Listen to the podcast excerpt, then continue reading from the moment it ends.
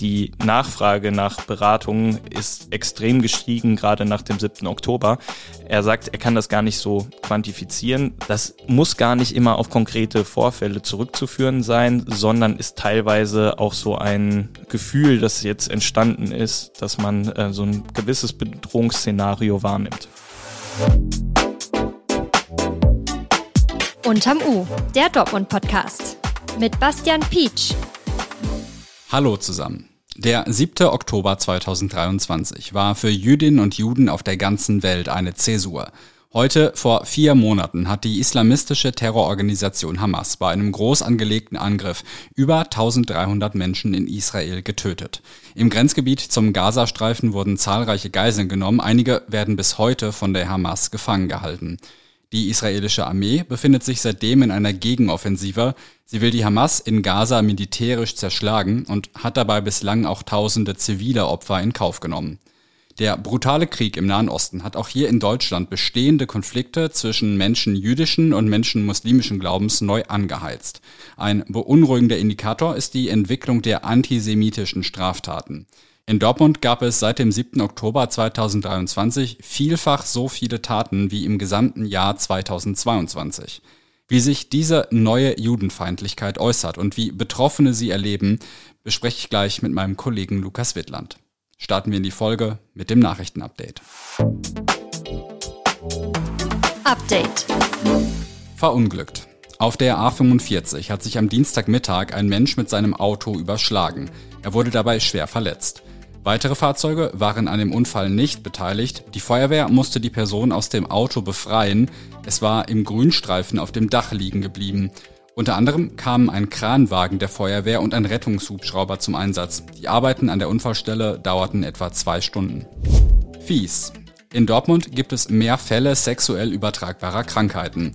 Das meldet die Krankenkasse AOK Nordwest unter Berufung auf Zahlen aus 2022. Da habe es rund 10% mehr Infektionen mit sexuell übertragbaren Krankheiten gegeben als 2021. Etwas mehr als die Hälfte der betroffenen Personen seien Frauen. Bei Anzeichen von Geschlechtskrankheiten gehen einige Menschen immer noch aus Schamgefühl erst spät zum Arzt. Dabei sind zum Teil schwere Folgeschäden wie Unfruchtbarkeit oder Krebs möglich. Kondome können eine Ansteckung mit sexuell übertragbaren Krankheiten in vielen Fällen effektiv verhindern.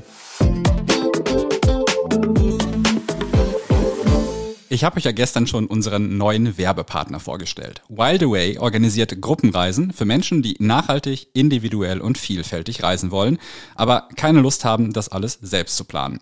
Bei Wildaway müsst ihr euch nicht zwischen Kayaking und Kunstausstellung, Beach Yoga und Bungee Jumping entscheiden und das Programm der Reise könnt ihr, wenn ihr wollt, auch individuell gestalten. Wildaway legt aber auch auf eine Sache Wert, die mir persönlich wichtig ist. Nachhaltigkeit. 20% seiner Gewinne spendet Wild Away an die Georg Kraus Stiftung. Die fördert nachhaltige und soziale Projekte in wenig entwickelten Ländern mit besonderem Blick auf Kinder. Und auch bei den Reisen achtet Wild Away auf einen respektvollen Umgang mit der Natur. Ich finde das ein tolles Versprechen und wenn euch auch Nachhaltigkeit beim Reisen wichtig ist, findet ihr mehr auf www.wildaway.de. Wild mit Y und Away wie auf und davon. Das Thema des Tages. Die Zahl der antisemitischen Straftaten in Dortmund hat seit der Eskalation im Nahen Osten drastisch zugenommen. Zuletzt hat ein großes judenfeindliches Graffiti an der TU für Entsetzen gesorgt. Verbände, die sich mit Antisemitismus in NRW beschäftigen, sind alarmiert. Mein Kollege Lukas Wittland ist dem Thema nachgegangen und ist jetzt zum Gespräch bei mir. Hi Lukas. Hi Basti. Wie viele antisemitische Straftaten gab es in Dortmund seit dem 7. Oktober? Die Polizei Dortmund hat äh, eben vom 7. Oktober bis jetzt zum 30. Januar 96 Fälle mit Bezügen zu den Terrorangriffen auf den Staat Israel registriert.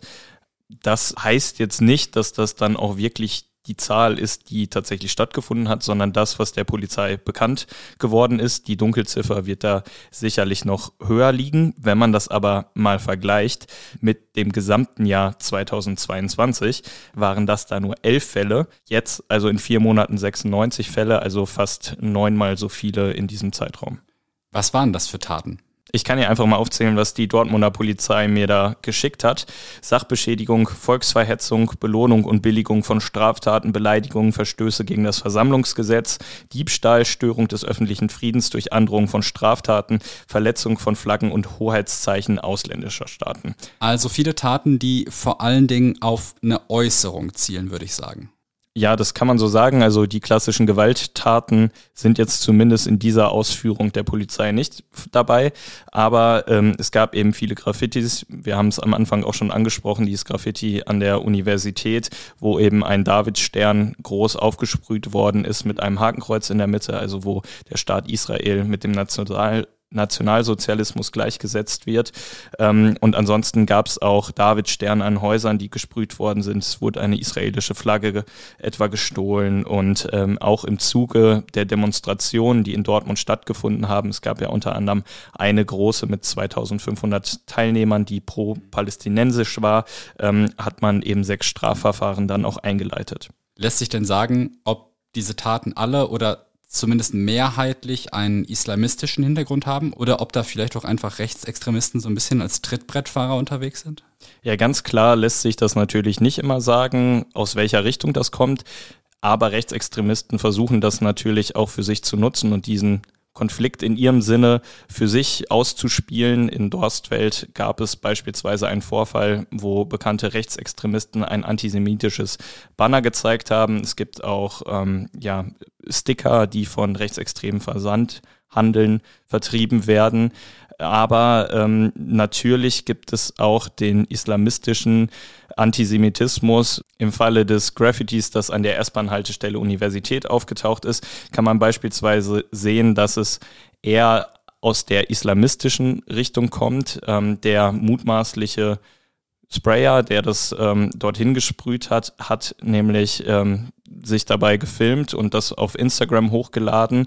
Ähm, und neben diesem Beitrag sind eben auch noch andere äh, Beiträge zu sehen, die eher einen pro-islamischen Kurs und einen streng islamistischen Kurs ähm, fordern äh, in weiteren Graffitis, die in Dortmund aufgetaucht sind. Wie geht denn die Polizei Dortmund mit dem Anstieg um? Also gibt es jetzt besondere Sicherheitsmaßnahmen, werden mehr Kontrollen an bestimmten Orten gefahren, wie auch immer? Ja, die Polizei hat zum einen eben auch eine Ermittlungsgruppe eingerichtet, um diese Straftaten aufzuklären. Also ähm, das kann man sich dann so vorstellen, dass dann da gesammelt wird und von, von äh, Ermittlern eben bearbeitet wird. Aber im Zuge des 7. Oktobers hat man die Bedrohungslage von jüdischen Einrichtungen eben auch so eingeschätzt, dass man gesagt hat, wir müssen da die Sicherheitsmaßnahmen hochfahren äh, und die Dortmunder Polizei hat dann dort auch unter anderem vor der jüdischen Gemeinde ähm, deutlich mehr Präsenz gezeigt. Du hast im Rahmen deiner Recherche zu dem Thema auch mit der Recherche- und Informationsstelle Antisemitismus NRW gesprochen. Die dokumentieren judenfeindliche Vorfälle in NRW. Gab es dabei zuletzt auch besondere Auffälligkeiten? Ja, da hat man auch ganz klar äh, einen Anstieg gesehen. Ähm, kurz äh, der Name, den du gerade genannt hast, abgekürzt ist das RIAS, wenn ich gleich darüber spreche. Äh, RIAS ähm, dokumentiert eben antisemitische Vorfälle. Das sind dann nicht nur Straftaten, sondern können auch Äußerungen im Internet sein, wenn jemand direkt adressiert worden ist. Äh, man versucht das dann zu verifizieren und das dann einfließen zu lassen. Konkrete Zahlen konnte man uns jetzt für Dortmund nicht nennen, weil man da noch äh, in der Bearbeitung eines Jahresberichts ist, aber Zahlen für ähm, den Zeitraum vom 7. Oktober bis zum 9. November, also dem Pogromgedenken. Ein Monat also, da gab es in NRW 218 antisemitische Vorfälle, die RIAS dokumentiert hat. Das bedeutet also sieben Vorfälle pro Tag. Und äh, von RIAS hieß es dann auch, die Situation ist für Jüdinnen und Juden in Deutschland bedrückend bis bedrohlich aktuell. Wie würdest du das einschätzen? Ist das eher eine Entwicklung, die vorübergehend ist. Also je weiter wir von diesem Angriff vom 7. Oktober zeitlich wegkommen, desto eher wird das wieder abnehmen. Oder glaubst du, dass sich da fundamental was verändert hat in Deutschland? Also ich glaube schon, dass natürlich der konkrete Bezugspunkt, also der 7. Oktober, ein Faktor ist, dass sich das danach vermehrt abgespielt hat, gerade auch weil dann große Demonstrationen ja stattgefunden haben, wo dann solche Vorfälle eben äh, stattgefunden haben. Aber es ist natürlich schon auch so, dass Antisemitismus, da müssen wir uns ja nichts vormachen, der war ja nie weg. Klar. Und der wird auch so schnell nicht verschwinden. Und dieser 7. Oktober war sicherlich da nochmal ähm, so eine Zäsur, die diesen Konflikt, der schon seit Jahrzehnten in der Region schwelt, den wieder zum Vorschein gebracht hat und dadurch natürlich auch einigen Menschen nochmal mehr ins Gedächtnis gebracht hat und bestimmte Gruppen des politischen Islams sehen da sicherlich auch die Möglichkeit, da jetzt ähm, wieder ein Thema für sich zu setzen und Antisemitismus auch in eine breitere Gesellschaft vielleicht zu tragen. Und es ist natürlich eine unfassbar deprimierende Aussage, wenn wir jetzt beide so selbstverständlich sagen, Antisemitismus in Deutschland war nie weg. Deswegen lass uns doch mal über diejenigen reden, die davon betroffen sind. Du hast dich auch länger mit einem Vertreter des Netzwerks Adira unterhalten. Was die genau machen, kannst du gleich nochmal erzählen. Getragen wird das aber von der jüdischen Gemeinde. Wie hat man dort die vergangenen Monate erlebt? Ja, also ADIRA, das steht für Antidiskriminierungsberatung und Intervention bei Antisemitismus und Rassismus. Also man unterstützt eigentlich Betroffene ähm, und gibt ihnen vielleicht auch Handlungsmöglichkeiten an mhm. die Hand, wie sie damit umgehen können.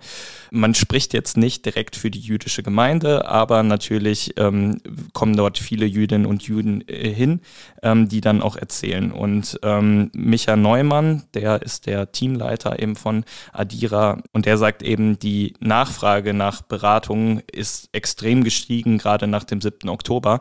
Er sagt, er kann das gar nicht so quantifizieren. Man hat aber einen deutlichen Anstieg gemerkt und das muss gar nicht immer auf konkrete Vorfälle zurückzuführen sein, sondern ist teilweise auch so ein äh, Gefühl, das jetzt entstanden ist, dass man äh, so ein gewisses Bedrohungsszenario wahrnimmt. Du hast auch einen Ausschnitt aus deinem Interview mit ihm mitgebracht, da hören wir mal kurz rein man merkt, dass sich die Stimmung da einfach verändert hat und dass viele Leute sich dann auch zurückgezogen haben und darauf verzichten, erkennbar sich als Jude, als Jüdin zu zeigen. Ähm, das sind schon so Sachen, ähm, die wir, die wir wahrnehmen. Das finde ich spricht schon relativ deutlich für eine geänderte Wahrnehmung bei den Betroffenen. Ja, und zeigt ja auch, dass es ja eigentlich ein Armutszeugnis auch für Deutschland ist, wenn man als Jude und Jüdin das Gefühl hat, ich kann zumindest meine Religion nicht so offen zeigen oder meine Herkunft, wie ich das gerne möchte. Und das ist natürlich ein Problem, das äh, dann auch ähm, eine gesamte Gesellschaft angeht. Mhm. Jetzt hat sich in den vergangenen Wochen, ich finde, in Deutschland ein bisschen was gewandelt. Es sind sehr viele Menschen gegen Rechtsextremismus auf die Straße gegangen zuletzt.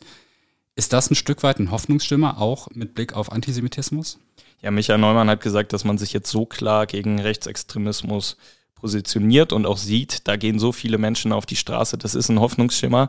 Gleichzeitig trübt das auch so ein bisschen die Wahrnehmung, wenn man die Reaktion kurz nach dem 7. Oktober damit vergleicht. Mhm. Und auch dazu hast du nochmal ein Auto mitgebracht. Hören wir auch nochmal rein. Die ganz große Solidaritätswelle blieb dann irgendwie aus. Ne? Also jetzt gerade auch nach, mhm. jetzt nach diesen großen Demonstrationen, die auch alle wichtig finden, auf jeden Fall. Aber dann stellt sich natürlich schon so ein bisschen die Frage, okay, äh, nach dem größten Judenmord nach 1945 da gab es so einen mhm. Aufschrei oder so eine Bewegung jetzt nicht. Als wir die Solidaritätskundgebung am 10. Oktober in der Dortmunder Innenstadt waren da 400 Leute oder sowas. Ja, und das ist eben schon was, was ähm, in den Gesprächen dann auch eine Rolle spielt, weil man sich da eben auch mehr Rückhalt aus der Gesellschaft gewünscht hätte. Vielen Dank, Lukas. Deine Recherche zum aktuellen Anstieg antisemitischer Straftaten in Dortmund gibt's unter rn.de und natürlich wie immer auch über den Link in den Shownotes.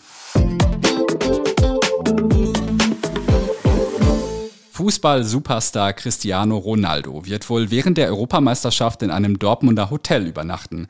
Jedenfalls dann, wenn er für die portugiesische Nationalmannschaft nominiert wird und nicht etwa verletzungsbedingt ausfällt. Die portugiesische Nationalmannschaft wird nämlich für das Vorrundenspiel gegen die Türkei im Juni im Dortmunder Hotel Larivé übernachten. Das Larivé ist eines von zwei Teamhotels in Dortmund während der Europameisterschaft. Auch die Mannschaft des BVB ist dort regelmäßig zu Gast. Möglich wäre auch noch ein Besuch eines weiteren Fußballstars, den man in Dortmund bereits gut kennt. Sollte die polnische Nationalmannschaft während der EM in Dortmund spielen, würde wohl auch Ex-BVB-Spieler Robert Lewandowski im Larivé absteigen.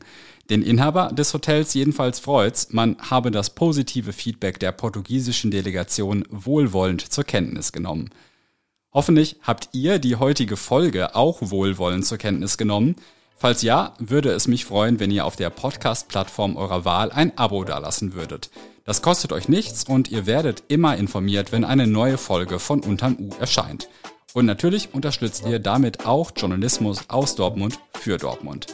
Wir hören uns morgen wieder, seid lieb zueinander und bis dann.